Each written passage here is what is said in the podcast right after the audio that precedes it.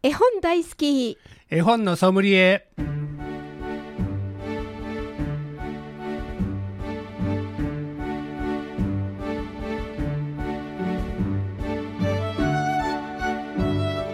絵本大好き絵本のソムリエ。この番組は大垣書店の協力でお送りします。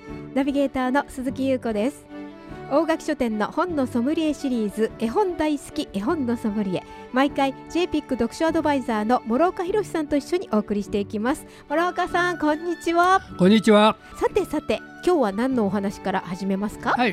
今日はあの絵本作家さんの情報がいろいろ入ってきてますので、はい。紹介したいと思います、はいお願いします。えーまず林薬子さん、はい。えー初めてのお使い、えー。コント秋ね、素敵なはいロングセラーの絵本をね、たくんさん出されてるええ。あきこさんがねはい。絵本作家デビュー50周年去年迎えられたんですね。それであのー福音館からね当然絵本も出てますしうん「シャボン玉」という絵本がもうずいぶん前に出たんだけどもはい。復刊で昨年のですか。12月にシャボン玉で出されました。はい、懐かしい絵本でね、うんえーこれまたあわ皆さん注目を浴びるの違うかなと思う。はい。それから私のお友達ではい。豊田和彦さんが。あらお友達。はい、この方もデビューがね40周年だ。おーどんどこももんちゃんとかね、はい。あの山のお風呂さんとかね。おお風呂の絵ね、はい。お風呂屋さんの絵本をたくさえん書いてある、私より年若いねやけども40周年です。すごいなと思ってね。うん。はい。この豊田和彦さんも人気があってね、うん。まあ、赤ちゃん絵本ではもうね定番というのか、はい。えーこの方の絵本がなくしては、まあ、子育て支援センターで,、ね、でのイベントがなかなかできないという、ん。うん。今でも全国引っ張りだこでね、はい。公園でも行ってあります。そうですか。豊田さんはね飛行機がどうも苦手らしい。あらあらあら。でどこまでも あの新幹線列車で行かはりますわ、あうーん、そういう話をよくしてはります、へうーん、面白い、うん、それからあのーこれも昨年ですが、えー角野栄子さんがね、えー児童文学館を11月3日にね東京の江戸川区でオープンしたはい。これもすごく人気があってねやっぱりうんまでの宅急便だけじゃなくって、もうこれを記念してなんか絵本も出さはったみたいで、はい。この方ももう88かな？はあ。高齢で。お元気お元気ですね。だからまああのーまあ絵本作家さんに限らず作家さんって結構高齢の方が多いですね、うん。そういう私も高齢ですけどね。後期高齢もええとこやけど でこれこれはあのーあの亡くな亡くなられたあの方の情報なんですが京都の作家さんでね、ええ。甲斐信江さんっていらっしゃるんですね。えー代表作は福音館から出てます「雑草の暮らし」ということで、まあ科学絵本の先駆けをの絵本といってもええぐらいにはい。ず非常に細かな雑草を描いておられて、はい。はい。えーそのうん成長をね記録のような絵本なんですね。えーこの方が、まあ、京都にお住まいなんですけどもはい昨年、あのー93歳で。まああのお大往生ですね。で他にあのグルンパの幼稚園で有名なね西内みなみさん。はい。この方も85歳でね昨年お亡くななってるね。か。グルンパの幼稚園もみんな子供たちが大好きでね大きなグルンあのグルンパあお前はもう何もできないだってゾウさんなんですよね。ゾウさんでねああの追われてしまってー。じゃああの靴屋さんに加えて 靴屋さん行ったんだけど作る靴がむちゃくちゃでかくて 誰が履くねんっていうことで追い出されたりね。うんあもういろんなその工作員のがへー作るんだけどもえ作るのが大きすぎえてうんうん。もう全部もういらんわ言われて追い出されてしまってまあ最後は子供たちが喜ぶ遊園地みたいなのにあなるほど。作ってそこにえハッピーエンドで終わるというお話でね。はい。もうこれもあのまあロングセラーでね、うんうん。えー今でも現役で大活躍の絵本なんですね。だから多くの方があの、まあ、活躍された昨年はねそうですね、えーいろいろ。これからもあのまたいろんな作家さんの情報もはい。この番組でね、ええ。届けていきたいと思います。はい、お願いします。さて今回も絵本の紹介はもちろん絵本の選び方読み聞かせのコツなどについても諸岡さんにアドバイスしていただきます。ぜひ親子でご家族で一緒に絵本の世界をお楽しみくださいこの番組ではメッセージ絵本のリクエストご相談もお待ちしております。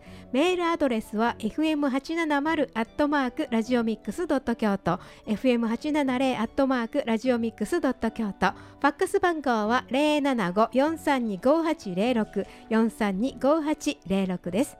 またこの番組再放送がございます。土曜日の午前8時30分から日曜日の午前10時30分からと午後3時からとなっております。それでは諸岡さんよろしくお願いします。はい、よろしくお願いします。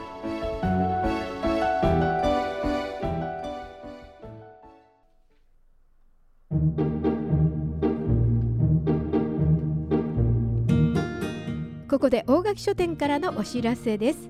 大垣書店ウェブ取り置きサービスのお知らせです。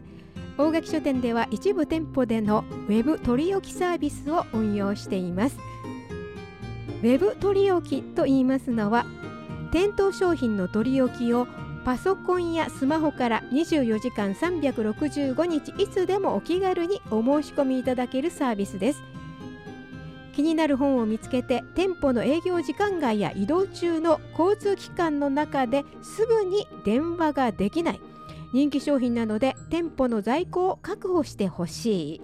通販でも買えるけれど店舗のサービスポイント QR コード決済も受けたいなどのお客様のご要望にお答えするものです。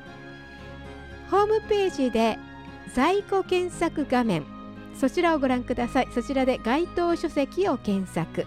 在庫のある店舗一覧が表示されましたら取り置きを希望する店舗名もしくは店舗詳細をクリックしてください。取り置きのボタンをクリックお客様のお名前や連絡先など必要事項を入力し確認ボタンをクリックしてください。店舗よりお取り置き完了のご連絡をいたします。お取り置き期間中に該当店舗へご来店いただきレジで取り置き情報をお知らせになってください。大垣書店のウェブ取り置きサービスについてお知らせいたしました。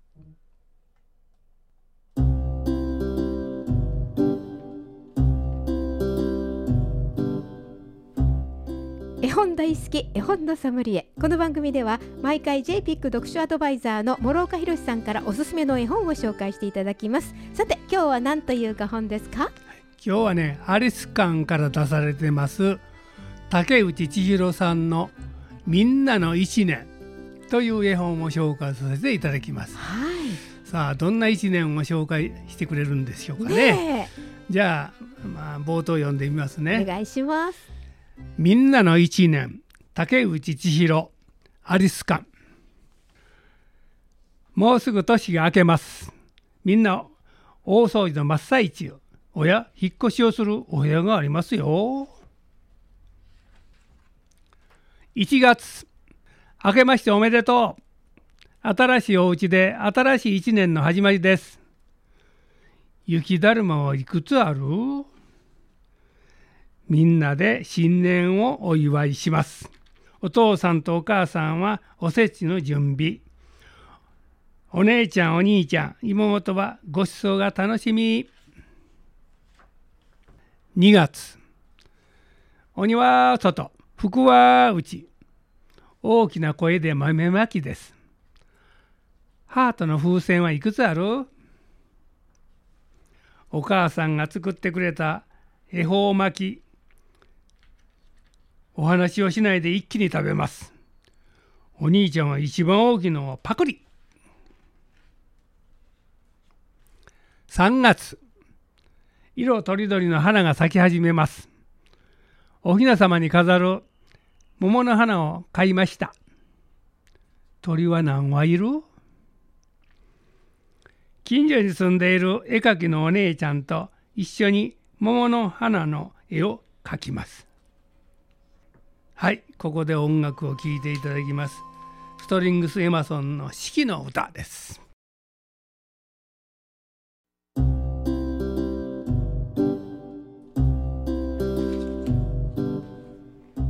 絵本大好き絵本のソムリエ JPIC 読書アドバイザーの諸岡博さんと鈴木優子がお送りしております四季の歌まさにこの一年って感じですねそうですね。この絵本にぴったりですね。はいこれ1、2、3、4から12月までね、あのそれぞれあの定点観測みたいな感じで、はあ。あの切り絵で作られてるんですね。はあ。これ切り絵。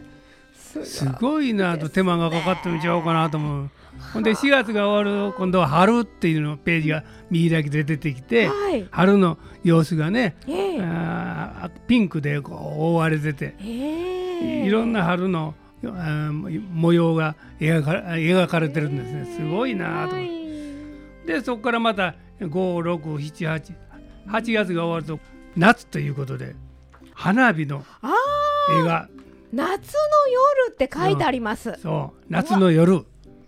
これ一枚一枚これ花火のまあ貼り付けたの違うかな？と切り絵で。ですね。ねえすごいねまああの読み聞かせはもちろんできるんですが、なんか探し絵的にねええええ。いろいろいちごのかき氷を食べているの誰とかね書かれているのでねえ。ちょっとみんなで探してね。そうですね。あのさっき読んでいただいたところにもなんか質問があったようですね。はい。親子で読むとか仲間内でね一緒にこう覗き込んではい。楽しめるというのかそんな感じ非。常にあの楽しい絵本になってますね。はい。あのまあ大勢の前で読むのはちょっと絵が細かいのではいはい。見づらいかな思うけど、まあそうです。細かいです。家であるいは学校で寄ってたかって みんなでねうんうんうん覗き込んでみたらそうですそうです。ね非常に楽しいの違うかなと思ってえだからこれあるこの建物というかこの町の様子からそこに暮らしてる人々 これまたこう人だから家家の中の様子がええ。ね、あのみん見れまな端っこにすし。書。かれてるしお出かけする時やったら8月やったらあの海へに行って海へ家族が行ってる様子も書かれてます。このご家族皆さんいろいろまあ町の方もですが目とかね表情もはっきりわかるようにこれ全部切り絵でも切り絵ですね。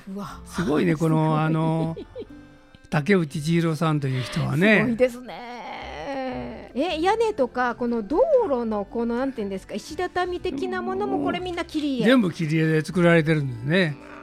素晴らしいね。あまああのこのみんなの一年のほかにみんなの一日もあはあ、ねはあはあうんで一出てるんで。ええこの2冊をで揃えて読んだらより楽しいですね。ああ本当だみんなの一日は24時間の様子がずっと朝から晩まあで書かれてるというのか。まあ、どうもなんかもう一日の方から読んでいくとこう なんか馴染みのある感じのね人だからになってます見ね。分けることはあ飽きることはないね。ないですねこれだからもう自分でもなんかこうお話が作れるような感じでね、あそうですね。本当だ。それぞれ見ながらあこれは何したはんやという。これこんな人遊んではるやんとかそういうお話もできるし、えええそうですね。登場人物もたくさん出てきますので、はい。面白いねと思って。これね私が見てて一人ねなんかねワニ連れてる人ワニを連れてる人がいるんですけど、え。なんかねずっと出てきますねとかね。あほんまよ。そういうのとかをうん。こう考えながらとか見ながらな。楽しめる？このこのお母さんはワニと散歩ワ散ニ歩してはる。やんなんかね連れてらっしゃるんです。おばあちゃんだけど子供もワワニ連れとるな、うん。6月。だからその読まれる方の目のつけるところによってめちゃくちゃ楽しめますよね。すごいなこれ。ええ本当に飽きませんね。ねえ。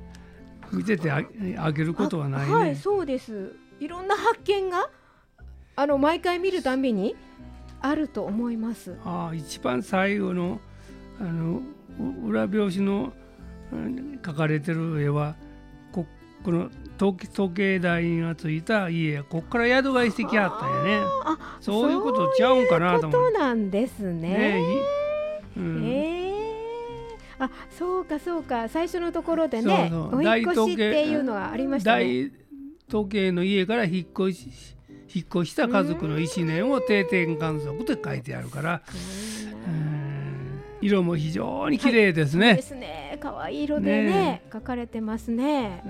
だだからみんなのこの姿も顔も表情も、はいあのー綺麗と思えへんようなそうですね。テクニックでねすごいなと思って。楽しいですね。ねご家族みんなで楽しんで読んでいただきたいですね。そうあのー大人も子供もみんなで一緒に楽しめる、あの素敵な絵本ですねこれは。そうですね。ねえぜね大垣さんの店頭で並んでると思いますので、はい。あのー実物をね、あそうそう本当に手に取って見ていただきたい。えーご覧になってください。はい。今日ご紹介いただきましたのはみんなの一年竹内博作出版社はアリスカンでした。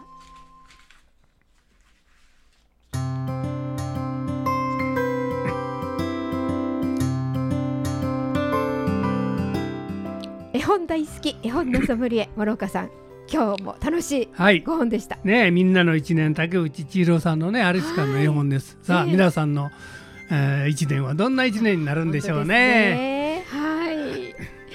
さてこの番組再放送がございます毎週土曜日の午前8時30分から日曜日の午前10時30分からと午後3時からとなっております絵本大好き絵本のソムリエお届けしたのは諸岡弘鈴木優子でした。